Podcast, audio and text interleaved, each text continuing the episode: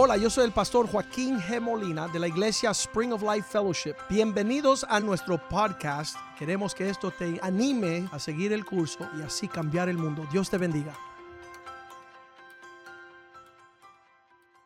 Padre, te damos gracias hoy día por tu palabra.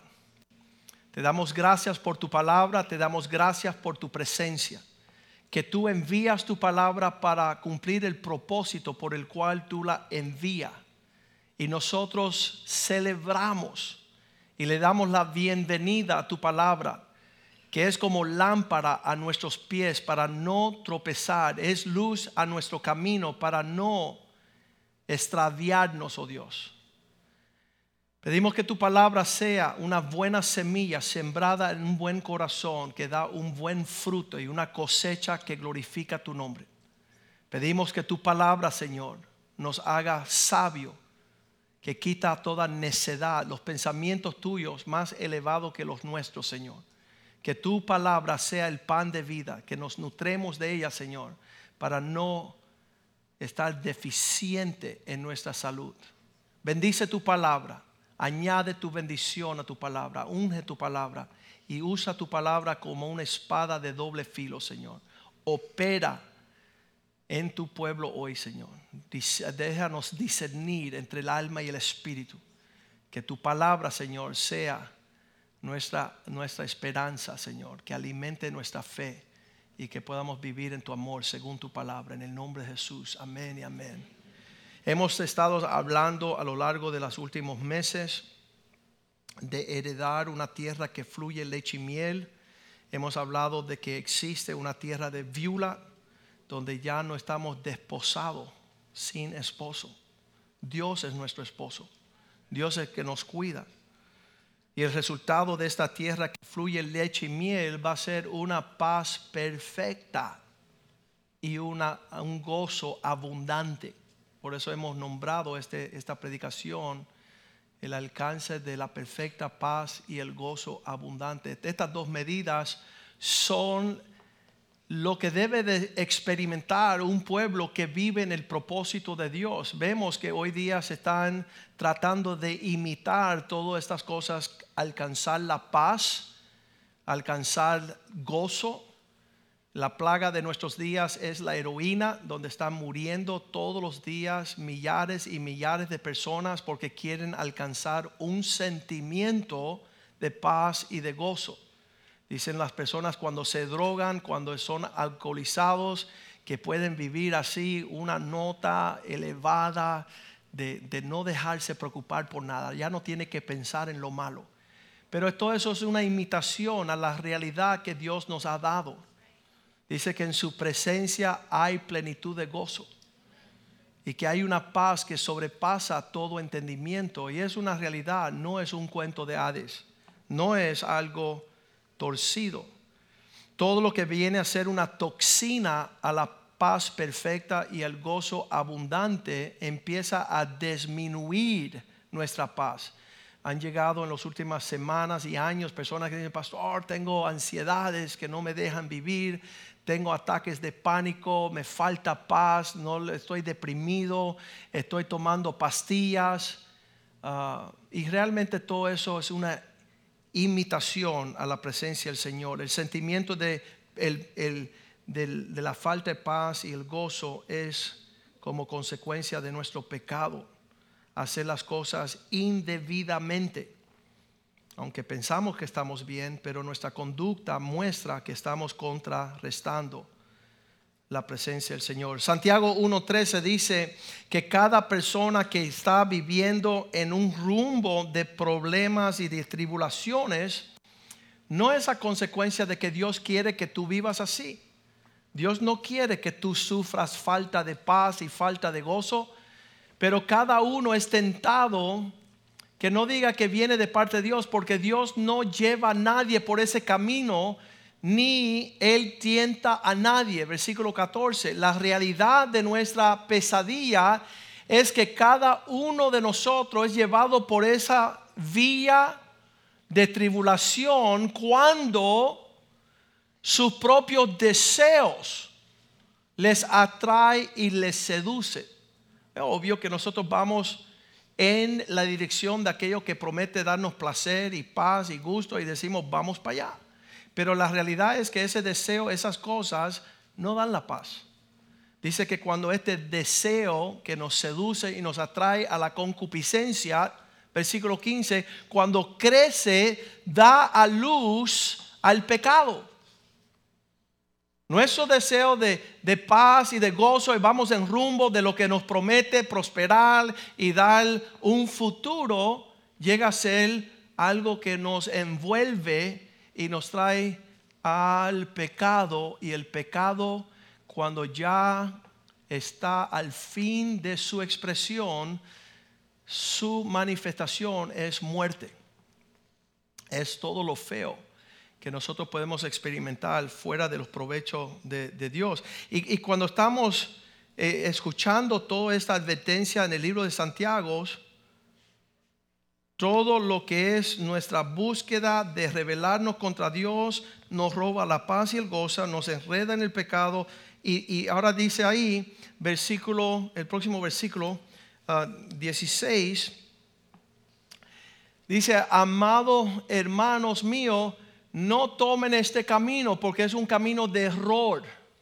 Nosotros decimos no solamente de error, sino horror también. No es la cosa que, que tú dices, wow, la cosa anda mal. No, mira esto, me está tragando la tierra. Y dice, no es rey, no vayas en rumbo de tus deseos, de tu concupiscencia, de alejarte de Dios, sino versículo 17, sino que toda buena dádiva y todo regalo perfecto proviene de Papa Dios. No vayas a buscar tu paz y tu gozo fuera de Dios. Porque el regalo de la paz y el gozo, toda buena dádiva, y es un regalo, no se puede alcanzar con tus esfuerzos, por más que uno intente, yo, yo voy a tener paz y gozo y lo voy a comprar, ¿sabes qué? No se compra. Tú no puedes comprar tu paz, tú no puedes hallar, ah, se, te, se te acaba esta transacción, este comercio de comprar tu felicidad. Vas a terminar en quiebra. No es raíz. La dirección que debes de tomar es hacia el Padre de las Luces porque en Él no hay truquitos, no hay promesas que no se cumplan. No hay mudanza ni sombra de variación. Dios dice sí y amén. Dios no dice sí y tal vez o quizás. Es cierto que la provisión de Dios es perfecta. Sus dádivas son inmensas y, si vamos en pos de Él, habrá promesas de todo lo que Él quiere. Entonces la palabra de Dios, versículo 22 de este capítulo dice, entonces no sean solo oidores de la palabra, sino hacedores. Porque si nada más que estás escuchando la palabra y no viviéndola, te estás engañando. ¿Y por qué no tengo felicidad? ¿Por qué no tengo gozo y paz? Porque no estás poniendo por obra la palabra del Señor. Estás escuchando, pero no estás yendo en ese camino. Por muchos años las personas han visto nuestro ministerio y se asustan. Dicen, esa gente son del camino de santidad. Y entonces se asustan. ¿Y sabe lo que significa santidad? Vivir como Dios quiere que tú vivas. Qué raros somos. La palabra santidad, santidad, holiness en inglés, santidad es hacer las cosas como el Dios que es santo, nosotros seamos como Él. Y eso no es una expresión de vivir como Él quiere que vivamos. Y, y muchas veces nosotros estamos cruzados Dios que es santo quiere que nosotros vivamos así. Nosotros estamos bailando el mambo con cien mil cosas en una dirección perdida. Y no tenemos la paz que Dios promete, no tenemos el gozo que la palabra habla. Y entonces somos hipócritas porque llegamos aquí a la casa de Dios y nuestro rostro nos desmiente.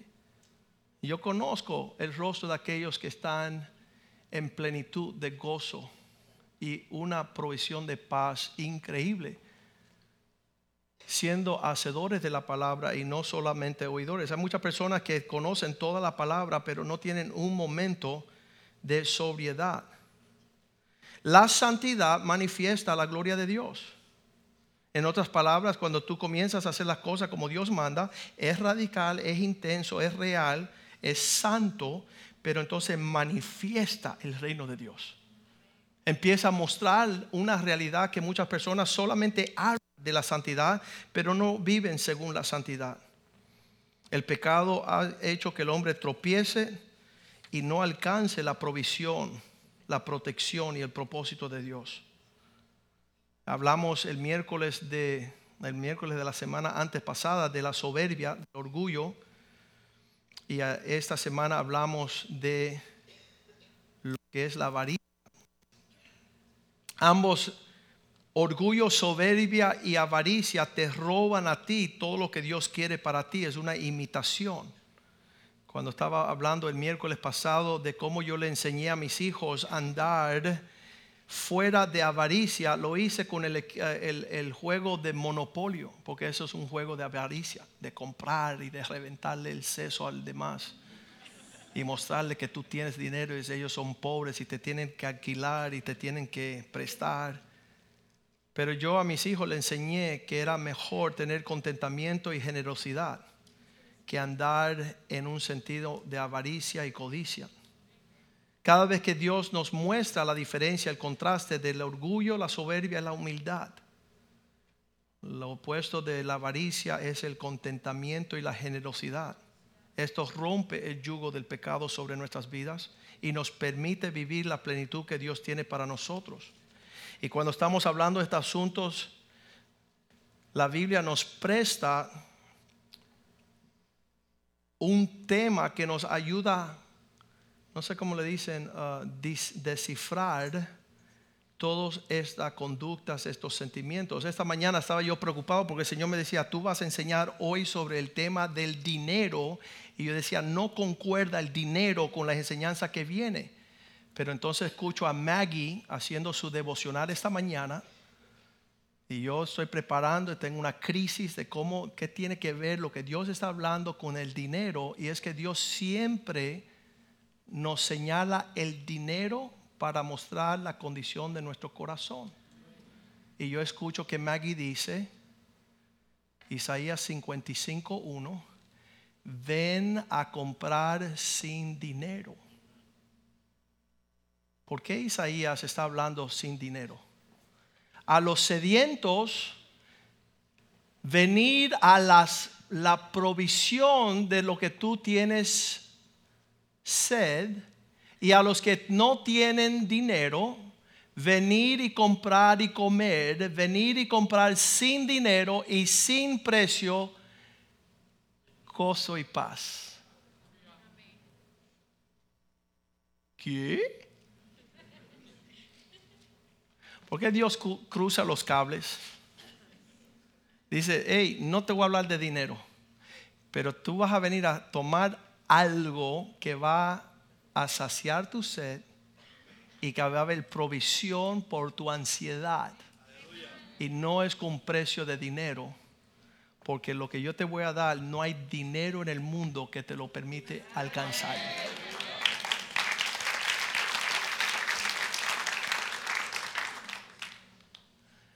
Todos los necesitados vengan a una abundancia. Wow. ¿Y cómo va a ser, Señor? Sin dinero. Los que no tienen dinero, venir y comprar para comer, venir comprar sin dinero y sin precio vino y leche Versículo 2. ¿Por qué pretende con dinero? ¿Por qué gastas el dinero en lo que no te sacia como pan? ¿Y por qué intenta con vuestro trabajo en lo que no es suficiente? Inclinar vuestro oído atentamente, oídme, para que pueda saciarte del bien y pueda deleitar vuestra alma con abundancia.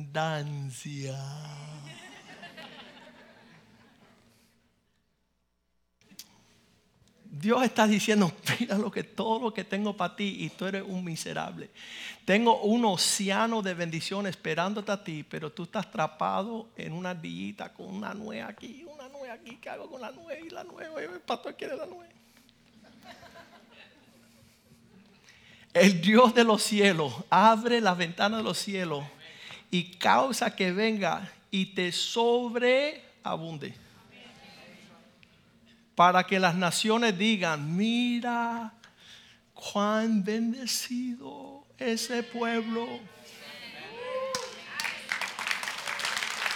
Que tiene paz como un río y un gozo que el mundo no puede ni acercarse. ¿Por qué intentas con dinero comprar lo que no se compra y con trabajo saciar tu necesidad? Oídme atentamente. Sáciate de un bien y deleítate en tu alma con abundancia. Versículo 3, si inclinas tu oído y empiezas a caminar en santidad, vienes a mí y oíd, vivirá vuestra alma y haré con vosotros un pacto eterno. Las misericordias firmes de David te alcanzarán. Sabes que si no es por el dinero, nunca vamos a saber lo que está en el corazón del hombre. Hechos capítulo 5, versículo 1, no es hasta que dos personas se acercan a la casa de Dios y mienten al Espíritu Santo y caen muertos. No hubiéramos sabido quién es Ananías y Zafira, su mujer, un esposo y esposa. Ellos habían vendido una propiedad. Versículo 2 dice que se acercaron a la casa de Dios y escondieron el precio sabiendo también su mujer ella era complícite, acómplice. Ella sabía lo que estaba sucediendo. El dinero llega a ser una traquimaña de todos los tiempos para manifestar el corazón del hombre. Estos dos estaban ahí feliz en su iglesia, feliz en su congregación, feliz con los apóstoles y solo trayendo una parte para ponerlo, ponerlo a los pies de los apóstoles. Hasta ahora todo anda bien, hasta que, versículo 3, la pregunta surge. Pedro le dice, ¿por qué Satanás encontró lugar en tu corazón para mentirle al Espíritu Santo? ¿Por qué cuando el dinero surge, y la persona no le gusta hablar de dinero y menos en la iglesia, pero es la que manifiesta la verdadera actitud de nuestra devoción. Y él dice, ¿por qué fuiste torcido en acercarte a la casa de Dios, a los hombres de Dios, a tener un acto de presencia, a ponerle a los pies de los siervos de Dios, a la obra, una provisión para mentirle al Espíritu Santo, pero tú escondiste parte del precio de la propiedad versículo 4, dice, reteniéndola, si tú querías no dar nada, tenías la libertad de hacerlo. Nadie te estaba imponiendo dar nada. No se te quedaba a ti si tú lo hubieras retenido. Y vendida no estaba en tu poder hacer lo que tú querías con el dinero. ¿Por qué pusiste esto en tu corazón? No has mentido a los hombres, sino a Dios. Entonces vemos que el tema del dinero y toda esta cuestión llega a tener un desorden en nuestra existencia. Cuando tenemos dinero, yo le decía a la primera congregación que muchos de ellos en la primera congregación, porque la segunda son más santos, son más consagrados. en el primer culto son, son mundanos, son, son están descarriados. Y yo dije, si ustedes fueran bendecidos con 10 millones de dólares, me tengo que tirar una foto con ustedes porque más nunca lo veo de nuevo. están aquí porque están arrastrados. Pues si tuvieran poder, estuvieran haciendo algo, sabe Dios dónde. Pero no obstante, el dinero manifiesta el carácter y la actitud del hombre. Y siempre fue así. Siempre fue que ah, el dinero no es lo malo, no es lo ah, torcido, sino, dice la Biblia, el amor al dinero. Cuando tú le das al dinero un lugar que no corresponde, ahí es que comienza a corromper nuestra existencia. Primera de Timoteo 6:10 dice allí, el amor del dinero es la raíz de todo mal. No el dinero, el amor del dinero. El, darle un, un lugar al dinero que no corresponde el cual cuando se codicia alguno, mira hasta dónde llega esta cuestión del dinero, te extravía o te, te saca de la fe. ¿Cómo es posible que, que, una relación mala vida con el dinero, tarde o temprano, te saca de la fe? Y es que usurpa el lugar de Dios y muchos, digan conmigo muchos, son traspasados por muchos dolores. Eh, la consecuencia de lo que sufre el hombre en la presencia del dinero es horrendo. Cuando el, el, dinero tiene un lugar desmedido en nuestras vidas, nos lleva por el barranco a nuestra destrucción. Entonces el problema no es el dinero, es nuestro afecto al dinero. Cuando el dinero comienza a hablarte, eso se llama el espíritu de mamón. En otras palabras, cómprame. Mira qué lindo te ves así. Y esa voz que empieza a hablarte del alcance de las cosas es el espíritu de mamón. Tuvimos el caso aquí hace unos años que el papá le decía al hijo, hijo, no lleves tus diezmos de 300 dólares a la iglesia. Y entonces yo indagué un poquito y dije, vamos a ver dónde gasta el papá su dinero. Y él todos los meses llevaba 3 mil dólares a donde él parqueaba su barco en una marina local. Entonces yo le dije, qué simpático. El día que él tenga un contraalcance, él va a tener que invocar, oh, gran marina, ayúdame porque su idolatría es que su barco y donde él parqueaba el barco, olvídate del gasto del barco y la gasolina, donde él parqueaba el barco eran 3 mil dólares mensuales. Y él le decía a su hijo, no lleve 300 dólares a la casa de Dios. Sabes, el mundo empieza a decirte, oh, ¿cómo estás pagando el 10%? Tú le dices, y tú pagas el 20% con la tarjeta de crédito.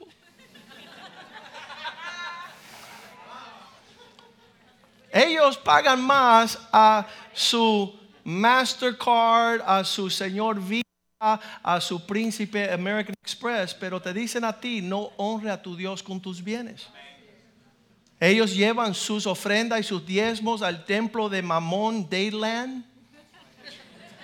Todos los meses en Sudamérica vienen de todos los países las mujeres con sus fortunas a rendirle culto al mamón en el templo de Dayland. Yo los conozco, eran clientes míos. Dile a los ricos que tengan cuidado con la raíz de todo mal, su exorbitante afecto y sentimientos al dinero.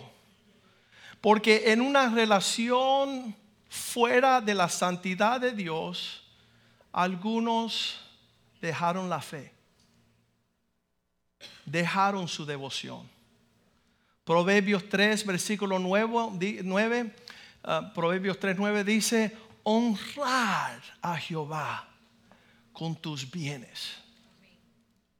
Dios te ha dado una expresión para tú dirigir en una dirección tu afecto dáselo a Dios. Las primicias de tus frutos. Eh, muchas personas dirán, mira, ahí van señalando nuevamente un deseo del tener. No, versículo 10 dice, para que tú sobreabunde en tu granero, para que tus graneros estén llenos con abundancia, con una medida mayor. Cuando las cosas están en orden, todo fluye en el propósito de Dios para que tus lagares rebosan. Eso significa que pasen la medida de estar lleno, significa que va a sobrebordar de mosto. La palabra mosto significa alegría, paz y gozo en abundancia. Aquellos que pueden caminar en un sentimiento según los propósitos de Dios. Las cosas de Dios son santas. El dinero, santifícalo, llevándolo en el orden del Señor. Malaquías 3:11 dice que Dios reprenderá el devorador. Reprenderé también por vosotros al que viene a devorar. Y él no podrá destruir el fruto de tu tierra, ni vuestra vid en el campo será estéril. Vas a dar fruto en gran cantidad y medida, dice Jehová de los ejércitos. Versículo 12, los demás que te rodean dirán de ti, tierra bendecida. Serás una tierra deseada. Dice Jehová de los ejércitos. Dios ha puesto su firma allí.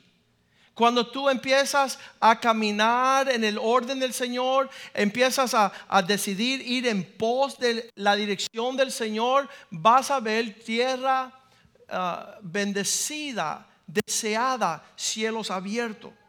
Es tremendo ver la promesa de Dios en este sentimiento. Hay muchas personas que, que dirigen sus esfuerzos en la búsqueda de la paz y del gozo en otra dirección y no entienden que hay ahí un alcance. Hechos 20:20, Pablo dice, yo le estoy diciendo todas estas cosas para que no queda nada secreto estos misterios los estoy dando a conocer porque nada de lo que fue para vuestra prosperidad yo rehuido anunciarles. Les voy a hablar todo conforme los intereses de vuestra prosperidad. Y lo enseñé públicamente casa por casa. El ejemplo, eso, eso nosotros cuando nos llegamos a los caminos del Señor, Ah, tuvimos experiencia con todos estos hombres y mujeres piadosos, hombres de fe, temerosos de Dios en Texas. Y yo iba allá como un joven abogado y yo decía, ¿cómo lo hacen? Estas personas caricativamente regalaban el 90% de sus ingresos al Señor. Y yo temblando, ¿y qué va a pasar cuando doy el 10%? ¿Qué va a pasar? que eres fiel en lo poco, Dios te va a abrir las ventanas de los cielos. Y habrá una bendición que te va a sobregirar hasta tus hijos. Qué horrible tener un papá que muere y no bendice a sus hijos. Cuando veo esta mañana pensando en Abraham, que dice la Biblia, en el medio del desierto, honrando al Dios del cielo, Dios causó que él aumentara y creciese en abundancia y le dio gran riquezas a su hijo Isaac una provisión de ser fiel a Dios. Mira lo que dice en Salmo 112, versículo 1. Dice, el hombre que teme a Dios será bienaventurado. Ese hombre tiene su mirada en las cosas de Dios, está viviendo como Dios quiere.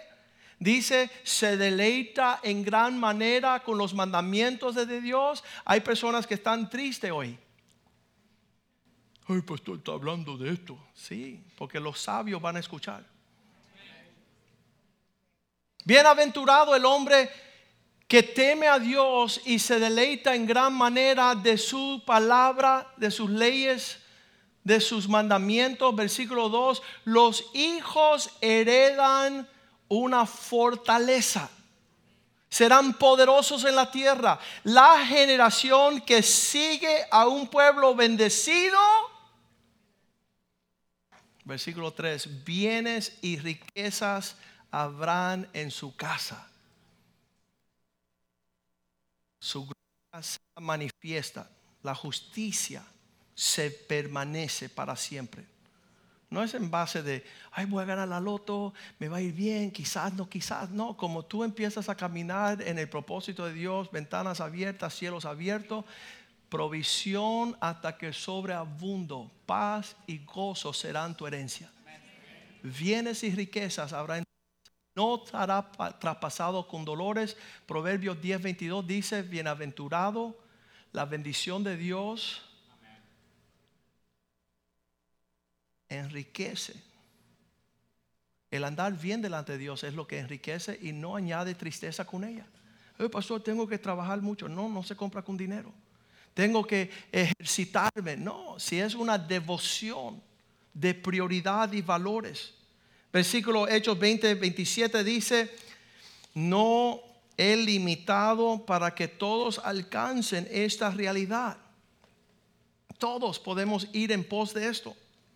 Son decisiones que hemos tomado a lo largo de 30 años. Cuando yo me gradué de abogados, había un hombre sumamente rico y decía, Joaquín, vamos a poner el primer restaurante latino en Fort serán los pastelitos más ricos en Gringolandia. Aquí a una hora al norte.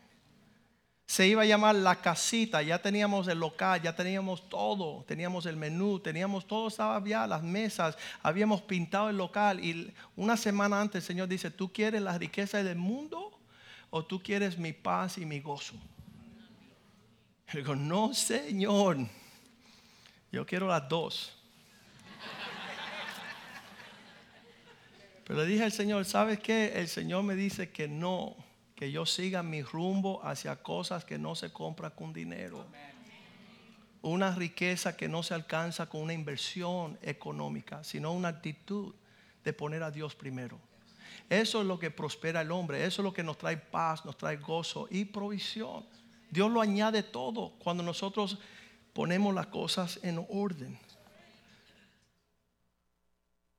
No es Dice Pablo, Hechos 20, 27, porque no he rehuido anunciarte todo el consejo de Dios. ¿Para qué?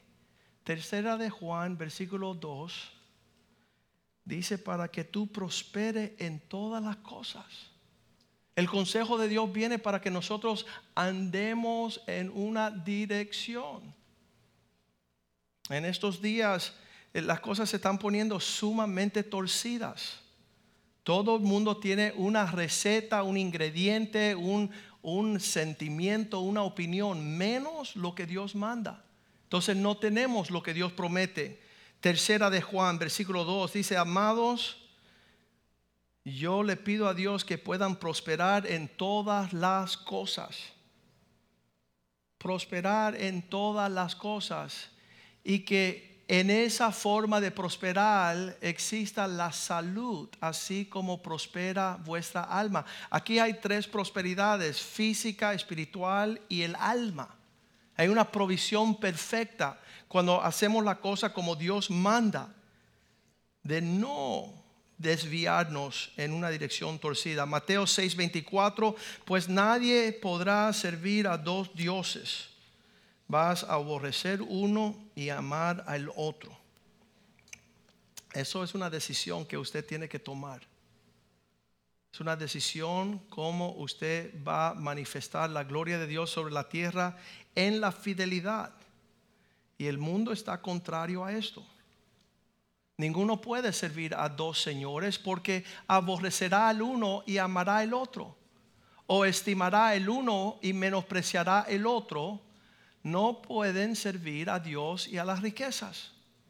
Versículo 25. Este espíritu de las riquezas muchas veces se conoce como mamón. Es un espíritu que esclaviza al hombre a través de la manipulación y el temor para un compromiso que no le permite servir a Dios de todo corazón. Por tanto, os digo, no afanéis por vuestra vida. Casi siempre todo lo que nos lleva fuera del orden de Dios es un afán de esta vida.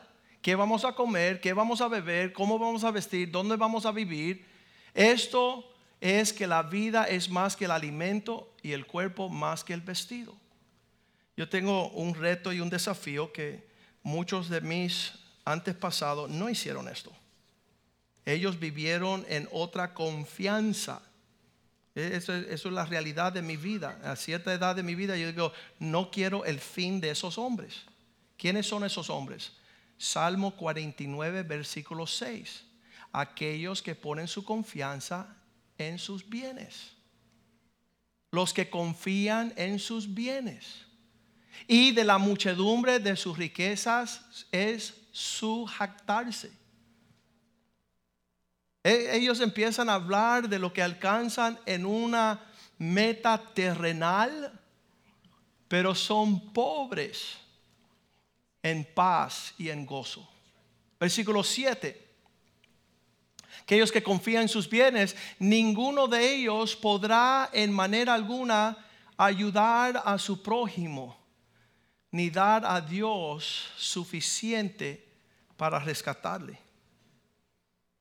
Yo, yo hago la pregunta, si no hago lo que hicieron mis pasados, que todos murieron quebrados, deprimidos, endemoniados, horribles vidas. Yo digo, yo quiero hacer algo diferente. Voy en pos de lo supremo. Quiero ver lo que es marcharme y hacer otro tesoro en otro reino. Isaías, Isaías 55, versículo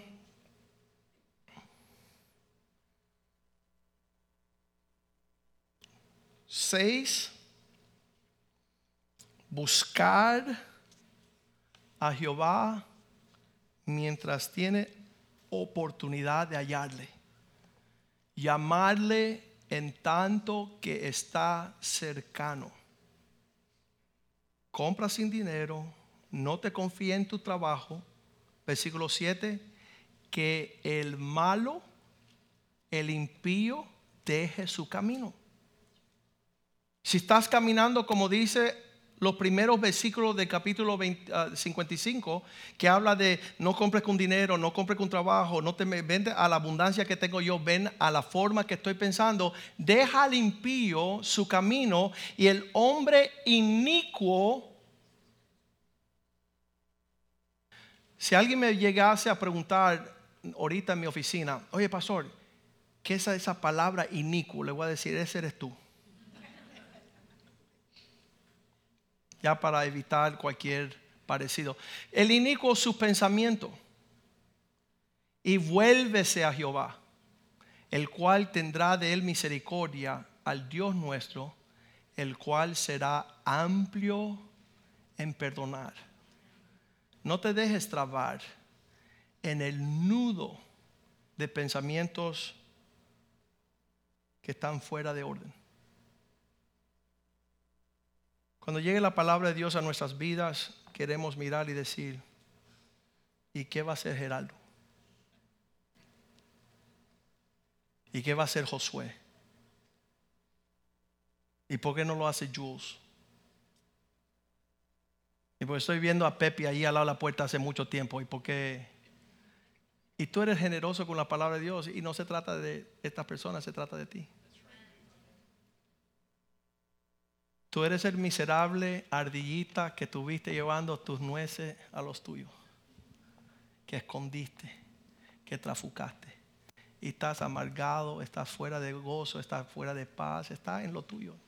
Estás enredado en tus pensamientos. Y cuando termina este capítulo, que yo no sabía que iba a hablar de este capítulo, yo sabía que iba a hablar de la provisión de gozo y de paz, vamos al último versículo del Isaías 55, y dice allí, versículo 11, vamos a llegar, dice, así que mi palabra que sale de mi boca, 55, 11, Así será mi palabra que sale de mi boca, no volverá a mi vacía, sino que habrá, hará lo que yo quiero y será prosperado aquello en que para que la envíe.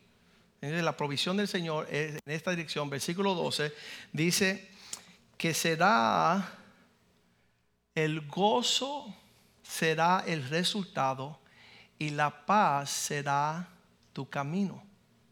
Porque con alegría saldrás y con paz serás vuelto. Vas a salir con gozo, vas a regresar con paz. Los montes y los collados se levantarán en canción delante de vosotros y todos los árboles empezarán a aplaudir con sus palmas. Finalmente, la obra maestra de la creación de Dios no está atrapada en dinero y qué va a ser, sino que está buscando paz y gozo, alineando su dinero, sus bienes, sus actitudes, su corazón con el Dios del cielo.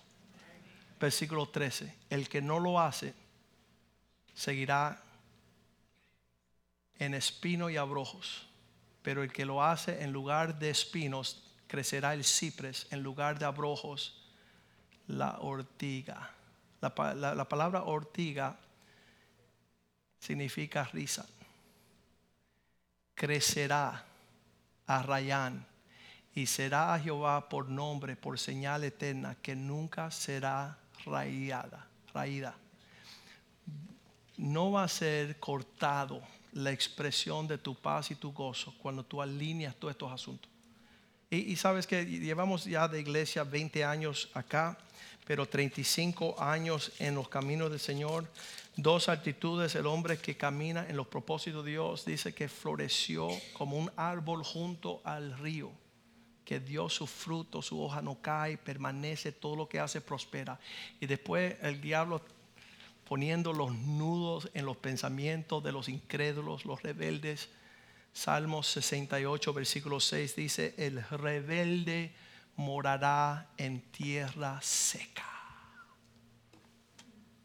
Los rebeldes habitan en tierra seca en vez de frondosamente en una provisión que da plenitud de abundancia. Su escasez marcan sus actitudes. Vamos a ponernos de pie esta tarde. Y sabemos lo que Dios quiere. Él quiere nuestra paz. Él quiere nuestro gozo. Él quiere que exista una expresión mayor en nuestra existencia pero no es fuera de los sentimientos hacia estos asuntos. Por eso Él nos habla en una ilustración. La palabra en el Nuevo Testamento, administración o uh, hogar, es la palabra oikonomos, que significa cómo tú administras lo que está en tus manos. Y yo les diré que Dios es fiel para enseñarnos a administrar bien y que eso va a causar mayor desprendimiento, mayor expresión. Ah, y las personas que están atadas a un pensamiento torcido ponen sus esfuerzos, ponen su prioridad, ponen sus valores en otro sentimiento. Nuestra iglesia ha sido bendecida desde sus comienzos las estadísticas son estas.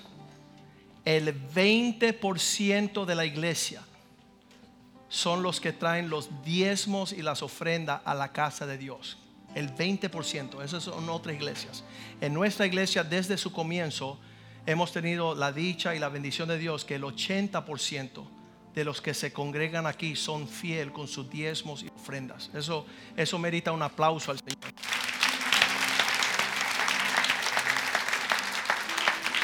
Siempre nosotros hemos sido una iglesia sumamente dadivosa. Nunca estamos en esa expresión. Mucha gente dice, ¿por qué no pasan el plato? ¿Por qué no pasan el plato? ¿Sabes que Hay algo mayor que el plato. Y es lo que hemos recibido de parte del Señor. Entonces las personas que saben eso tienen su disciplina y le dan a Dios lo que es de Dios y ofrendan y diezman fielmente. Y eso ha causado que nuestra iglesia ha tenido un alcance de un impacto mundial. Nosotros hemos bendecido a todas las tierras donde hemos ido. No hemos sido una carga en el Señor. Ah, cuando vamos a Nicaragua, los pastores se reúnen y dicen, oye, cuando ustedes hagan su campaña, vamos a recoger dinero. Nosotros decimos, aquí no se recoge. Aquí se vino a dar y no a recibir. Y así ha sido a lo largo de todos los viajes que hemos dado. Cuando nos han dado ofrendas, se las devolvemos a la obra, a los pastores. ¿Y quién hace eso? Aquellos que tienen en abundancia. Aquellos que Dios le ha suplido de gran manera y, ha sido una bendición. Y Dios quiere que tú seas una fuente de provisión grande y que no tengas necesidad de nada y que te conozcan los pueblos como una tierra frondosa, una, una tierra como cuando Cristo pasó por la higuera y no vio frutos ahí, la maldijo. ¿Cómo tú no vas a dar si yo te creé a ti para dar? ¿Cómo tú vas a limitar la expresión de que yo he sido bueno sobre ti?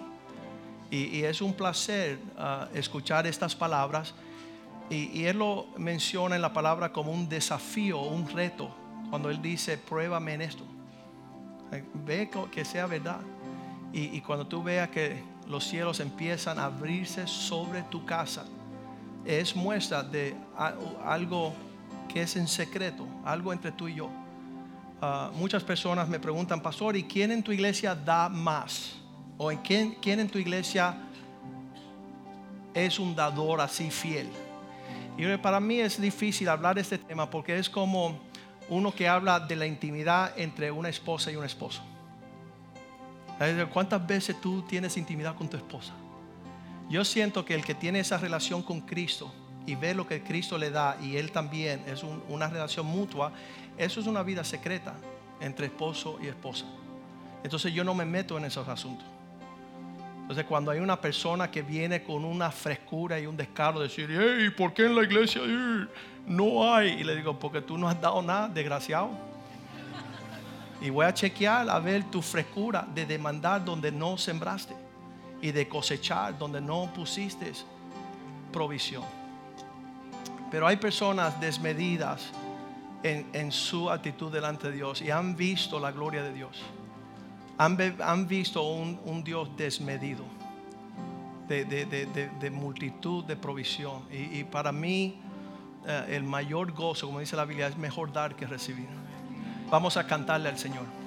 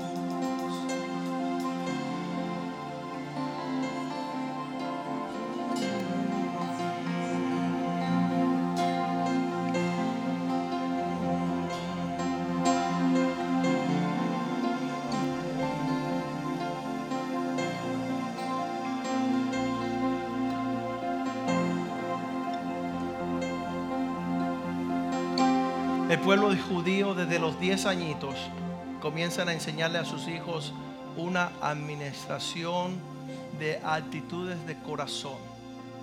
Ellos empiezan a enseñarle a sus hijos que honrar al Dios del cielo, eso es primordial. Cuando ellos salen a las cosechas de ellos, a sus siembras, ellos dicen, Señor, tú de las cosechas, el Dios de las cosechas, Dios de la siembra, manifiesta tu poder sobre esta tierra. Desprenda la bendición. Y ellos fueron enseñados a traer primicias a la casa de Dios. Toda esa enseñanza lo llevó a ellos, escuchen bien porque es real. Ellos administran el pueblo judío el 80% de los bienes de la tierra. 80% de todas las riquezas sobre la faz de la tierra están en manos del pueblo de Israel. Y tú dices, bueno, tan pequeños ellos y, y tan, ¿sabes? Porque tienen principios desde su niñez de honrar la palabra del Señor. Es sumamente importante. Y nosotros somos herederos de esta, de esta gracia del Señor. El Señor quiere que nosotros seamos las personas que administremos, seamos mayordomos. Y, que tú rompes ese esquema de ser un pobre, un maldito, un ladrón, un mentiroso, un infiel, un irresponsable. Dios está viniendo contra todo eso. Dice, conocerás la verdad y la verdad te hará libre. Y tú puedes hacer oración después de la prédica de hoy. Y decir, Señor, yo quiero ser tu hijo. Yo quiero administrar mi casa en una forma que muestra quién es mi Dios. Billy Graham, el gran predicador, decía, hay unos hombres que se, se, arrepienten y creen en Cristo, pero hasta yo no ver su cartera, su economía, no puedo determinar si son creyentes y han pensado a ser convertidos. Puedes creer en Dios, pero que tu corazón esté en el lugar correcto, ya eso es convertirte. Es caminar de forma que tu santidad es una realidad. Señor, te damos gracias por tu palabra. Que la abundancia de gozo y paz no proviene de un sentimiento de tener o no tener dinero, sino vivir conforme tú deseas. Muchas veces caemos en la trampa de ir en pos de lo que promete el dinero y perdemos nuestras casas, nuestra familia, nuestros bienes y Satanás nos pone una trampa. Permítenos, oh Dios, administrar de tal manera que tú eres honrado y que nosotros caminemos en tu santidad para que nuestra, nuestro gozo y nuestra paz sea una realidad. Que nuestra confianza está en Dios y no en nuestro dinero o bienes. Glorifícate, Señor. En los próximos meses y años, derrama bendición sobre esta casa. Sobre manera especial. Llévanos, llévanos a una administración que nuestros hijos sepan que la prioridad de nuestra devoción, de tiempo y talentos está en ti. Solo a ti, Señor, queremos agradar. Solo en ti queremos prosperar. Y fuera de ti, Señor, nada, nada deseamos. Te lo pedimos en el nombre de Jesús y el pueblo de Dios dice amén, amén y amén. Salúdense unos a otros. Nos veremos el miércoles a las